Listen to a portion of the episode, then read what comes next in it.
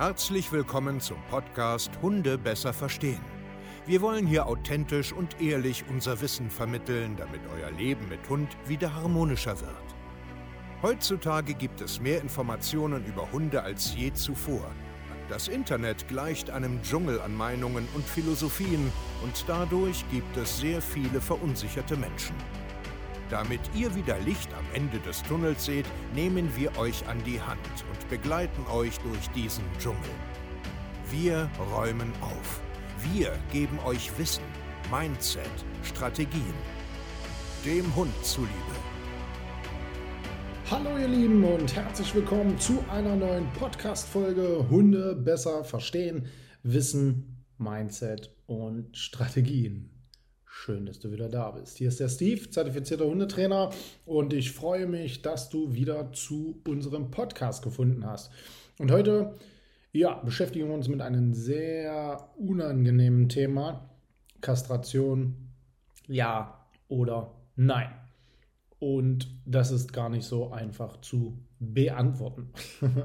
ja, warum äh, ist das ein Thema? Weil ähm, oft Rüden, in einem gewissen Alter, sagen wir mal so vom ersten bis dritten Jahr, ähm, unheimliche Schwierigkeiten machen für viele Menschen jetzt, weil sie ihren Hund grundsätzlich nicht verstehen, in Bezug auf dominantes Verhalten, Aggressivität, ähm, schlechte Aufmerksamkeitsspanne, ähm, ja, ganz einfach Nervosität auch, ne? Ähm, und die machen halt äh, Probleme, einfach weil sie in einer pubertären Phase äh, im, im, im, Bereich des Erwachsenwerdens sind und Haufen äh, komische Sachen im Kopf haben. Und im Endeffekt geht es hier eher um das sexual motivierte Verhalten, was ganz einfach durch Testosteron äh, im Endeffekt gefördert wird, gesteuert wird oder wie man das jetzt auch benennen will. Der Rüde ist jetzt einfach mal, wir bleiben jetzt mal beim Rüden, weil das einfach da ein verstärktes Thema ist ähm, hat ganz einfach äh, Herzchen in den Augen, er will sich einfach fortpflanzen. Und ganz schnell steht dann halt immer im Raum Kastration, weil dann wird alles leichter und wird alles einfacher. Aber so einfach ist es gar nicht. Wir haben damit natürlich permanent zu tun, ne? alleine durch unseren Hundekindergarten, durch unsere hunderte Mensch-Hundeteams, die wir in ganz Europa coachen quasi, ist das immer und immer wieder ein prägnantes Thema. Und wie gesagt, es ist gar nicht so einfach, das am Ende des Tages jetzt auch mit Ja oder Nein zu beantworten, weil es kommt im Endeffekt immer drauf an. Prinzipiell ist es natürlich gänzlich entscheidend, alles zu betrachten. Wo lebe ich? Ist es eine Mehrhundehaltung? Was ist es für eine Rasse? Wo kommt der Hund her? wie sind die ganzen Umweltbedingungen und so weiter und so fort, weil das muss man alles am Ende jetzt erstmal bewerten. Wie ist das Verhalten? Ist es wirklich eine Sexualhyperaktivität? Äh, ist es ähm, eher punktuell? Ist es phasenweise und so weiter? Also darüber muss man im Endeffekt einfach erstmal sprechen und da, wo, wo fange ich da am besten an? Also grundsätzlich muss man jetzt erstmal wissen, wie alt ist jetzt der Hund eigentlich? Und die ganzen Sachen, die ich gerade vorher schon besprochen habe, ja, aber wie alt ist der denn jetzt eigentlich? Ist er jetzt sieben Monate? Ist der anderthalb Jahre oder ist der drei Jahre? Da muss man gucken, wie stark beeinträchtigt am Ende das eigentlich die ganze Mensch-Hunde-Beziehung, der, der ganze Alltag, also wie stark beeinträchtigt dieses Verhalten. Wenn Menschen bei mir vorstellig werden und sagen, oh, der Rückruf, der funktioniert einfach nicht, die Aufmerksamkeit, der ist immer nervös, oh, der ist gegen Hunden über, ähm, aggressiv, also aggressiv und so weiter. Und ähm, die sind quasi bei uns im Coaching und wir lernen die Menschen auch wirklich langfristig mal kennen, weil so ein Verhalten muss man einfach ein Stück weit langfristig beobachten. Na klar, sehe ich innerhalb von zwei Minuten, ob der etwas stärker sexual motiviert ist oder nicht. Aber die Menschen nicht, weil sie begreifen, immer noch nicht so richtig, was das alles begünstigt. Starkes Schnüffeln, Pipi lecken, Zähne klappern, sabbern, extremes Scharren, permanentes Markieren. All das sind Hinweise, dass der Hund sexual motiviert ist. Das ist aber rein biologisch jetzt kein Fehlverhalten. Also jetzt mich bitte nicht falsch verstehen. Das ist ja nicht falsch, dass der Hund das tut. Man muss einfach nur beobachten, ob er das ähm, zu häufig macht und ob man ihn gar nicht bremsen kann und ob man sich da gar nicht mal durchsetzen kann oder oder oder oder oder. Und das muss man am Ende des Tages prüfen über einen langen Zeitraum. Da kann man nicht einfach nur sagen, oh, der ist aggressiv, der ist dominant, der hört nicht zu, ja, dann Eier ab, dann wird alles besser. Nein, auf gar keinen Fall. Und schon gar nicht, wenn der Hund gar nicht ausgereift ist. Ich meine, es gibt Bücher darüber, ja, es gibt äh, kleinere Studien über diese ganze Thematik und da werde ich jetzt nicht mit anfangen, weil da haben sich andere jahrelang Gedanken drüber gemacht. Aber grundsätzlich ist meine Meinung immer erstmal, nee, wir kastrieren erstmal nicht. Warum nicht? Aus einem ganz einfachen Grund, weil Testosteron extrem wichtig für den Wachstum ist. Es ist dafür da, dass der Hund reift, damit er erwachsen wird, damit er sich ähm, ja stärker fühlt, äh, damit er einfach reift, um das jetzt mal einfach zu, zu, zu betiteln. Ja, sicherlich könnte man jetzt wissenschaftlich ähm, extrem ins Detail gehen, wofür das alles notwendig ist. Äh, Testosteron ist wieder ein Gegenspieler und hier und da. So tief will ich gar nicht gehen. Es ist aber wichtig, weil die Natur hat es ja am Ende vorgesehen.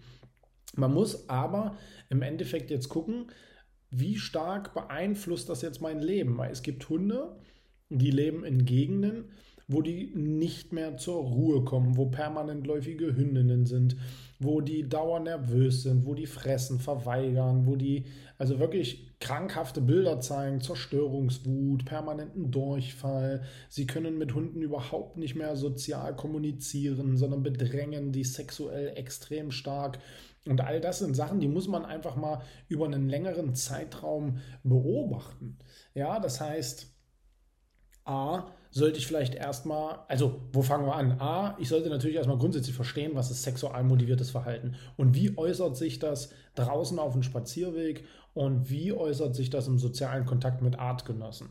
So, dann sollte ich natürlich erstmal über eine längere Zeit äh, beobachten, habe ich da Einfluss drauf, kann ich da etwas tun, kann ich da nichts tun, wird das immer mehr, ist das nur eine Phase, ebbt das wieder ab habe ich die Probleme wie schlecht alleine bleiben, Zerstörungswut, ähm, ähm, Verdauungsprobleme, soziale Kompetenzprobleme, also dass ich permanent irgendwie in Raufereien gerate und so weiter und so fort. Und dann muss ich mal schauen, wie lange hält das hier an? Spiele ich überhaupt noch eine Rolle? Habe ich hier überhaupt noch eine Chance? Und dann holt man sich im Endeffekt ja einen Hundetrainer, so wie wir, die dann dir dann da auch nochmal über einen längeren Zeitraum das richtige Feedback geben, ob das jetzt so ist oder nicht ist dann sollte man erstmal überprüfen, wo schicke ich meinen Hund denn eigentlich permanent hin? Also wo gehe ich immer lang? Warum braucht er ständig neue Kontakte und so weiter und so fort? Dass ich den immer nicht mit einem äh, Lächeln ins offene Messer laufen lasse. Weil auch das muss man mal prüfen, weil viele Menschen bringen ihren Rüden immer in Situationen, dass der gar nicht anders kann. Und dann kommt, dass man oft in Hundeschulen hört, das ist bei uns sehr, sehr oft der Fall, dass diese Hunde vorstellig werden und dazu geraten wurde, richtig hart mit denen umzugehen. Stachelhalsband, ja, selbst in unserer Region hat man immer wieder, dass Elektrohalsbänder noch eine Anwendung haben, dass massiver Druck und Durchsetzungsstärke da an den Tag gelegt wird. Dabei können diese Hunde einfach gar nicht anders, wenn sie wirklich sexual motiviert sind. Das ist albern, da noch so einen sozialen Druck aufzubauen. Ich finde das eher schlimm, weil man den Hund nicht versteht und dann richtig unfair wird dem gegenüber. Und das ist falsch. Ja, das ist ganz einfach falsch. Wenn dir das irgendeiner rät, falsch. Das ist einfach Bullshit. Man muss ganz an anderen Schrauben setzen. Und dann kann man immer noch überlegen, hm, warte ich jetzt noch ab, bis der ein bisschen erwachsen wird? Arbeite ich vielleicht ein bisschen dagegen, dass ich den nicht permanent sexual motivierte Verhaltensweisen ausleben lasse? Oder setze ich den vielleicht mal einen chemischen Kastrationschip, um einfach mal zu gucken, was passiert denn mit ihm, wenn wir das ein bisschen hemmen? Und das ist eine ganz spannende Geschichte. Und am Ende müsst ihr mit einem professionellen äh, Rücksprache halten, macht das Sinn, hier eine Kastration, ja oder nein? Und wenn, dann bitte erst, wenn der Hund einigermaßen ausgewachsen ist, damit auch der Wachstum nicht gehemmt wird. Ähm, ich muss zugeben, ich bin mir nicht ganz sicher, ob das jetzt schon weiter verfolgt und ähm, also ich sage jetzt mal wissenschaftlich auch bestätigt wurde, dass gerade Frühkastraten, also unter einem Jahr, massive Probleme haben in der Entwicklung. Also man sagt immer oft so, dass die in ihrem kindlichen, in ihren albernen, in ihren unsicheren Verhalten oft so eingefroren werden und dann nie rauskommen und nie richtig reifen können. Ja, erlebe ich immer wieder in der Praxis. Wissenschaftlich kann ich das jetzt aber nicht äh, belegen. Ich weiß auch nicht, ob es da schon mehrere, ähm, ja, ich sage jetzt mal Studien zu gibt. Ich aus meiner Praxiserfahrung, wir erleben unheimlich viele Hunde, kann das bestätigen, dass das oft äh, ein Problem ist, eine Frühkastration.